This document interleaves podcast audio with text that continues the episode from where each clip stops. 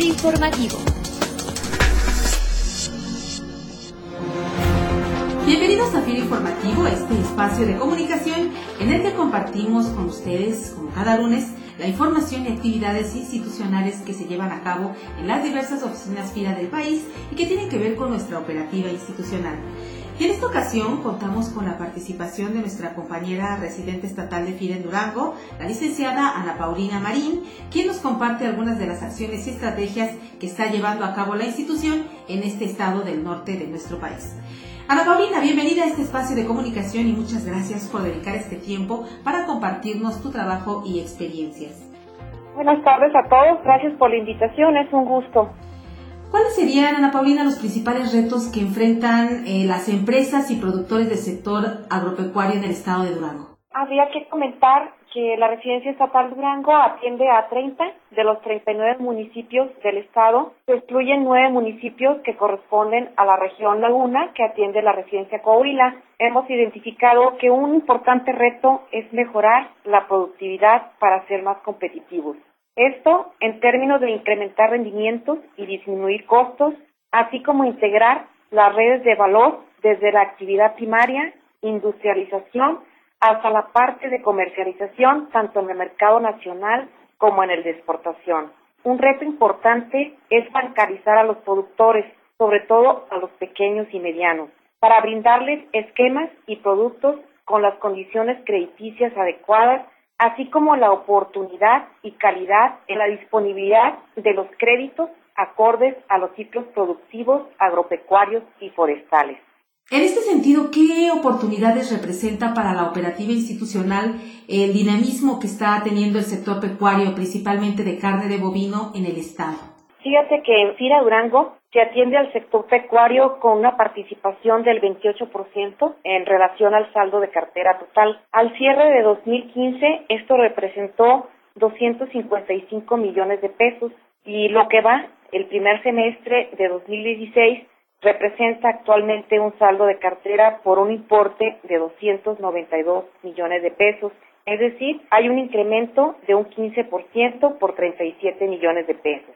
Cabe agregar que el gobierno del estado de Durango ha diseñado un plan rector del sector ganadero. En dicho plan se contemplan varias líneas de acción, tales como el repoblamiento del alto ganadero, desarrollo de vaquillas, mejoramiento del pie de cría, impulso a la industrialización, cortes y derivados y la consolidación de la comercialización de productos con marca propia. Acorde, TIRA opera como ventanilla al programa de fomento ganadero, lo que significa que se pueden atender estas oportunidades de negocio en el estado de Durango. Asimismo, en lo que va de 2013 a 2016, se incrementó el hato ganadero en 359.562 cabezas, de acuerdo a lo reportado por el Sistema Nacional de Identificación Individual de Ganado. Es importante mencionar que Durango en 2015 y en el presente año ha sido sede de importantes eventos ganaderos como el Congreso Internacional Angus, las exposiciones nacionales de Charolais, Brangus y Limousin.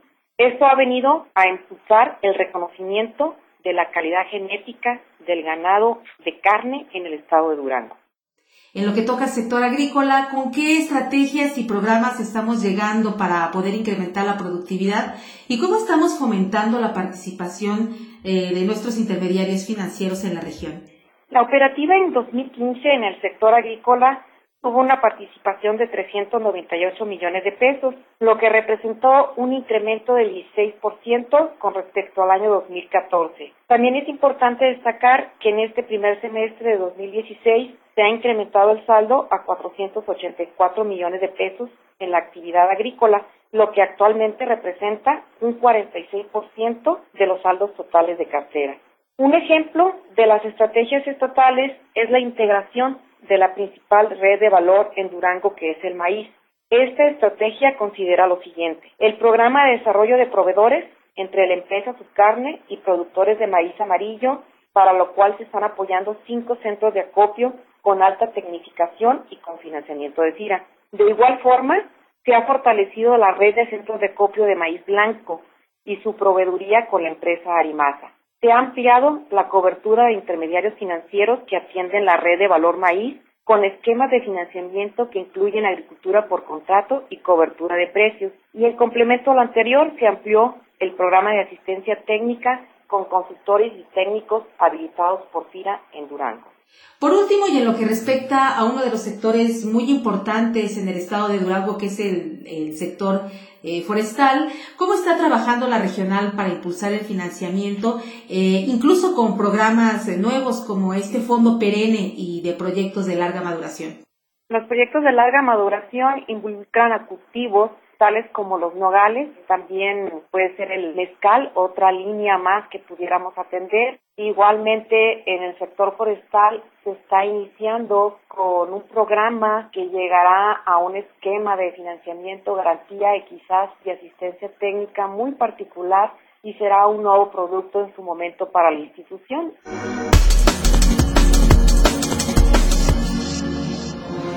Pues agradecemos a nuestra compañera residente estatal de FIRA en Durango, la licenciada Ana Paulina Marín, por compartir con nosotros eh, su experiencia y comentarios al respecto de lo que hace la institución para impulsar el desarrollo productivo del sector agroalimentario en el estado de Durango. Ana Paulina, muchas gracias por tu participación aquí en el podcast institucional. Gracias a usted y un saludo a los compañeros de FIRA. Y para aquellos que nos escuchan cada semana, les seguimos invitando para que nos envíen a la cuenta de correo electrónico enlace arroba fira.gov.mx sus comentarios y sugerencias sobre los podcasts.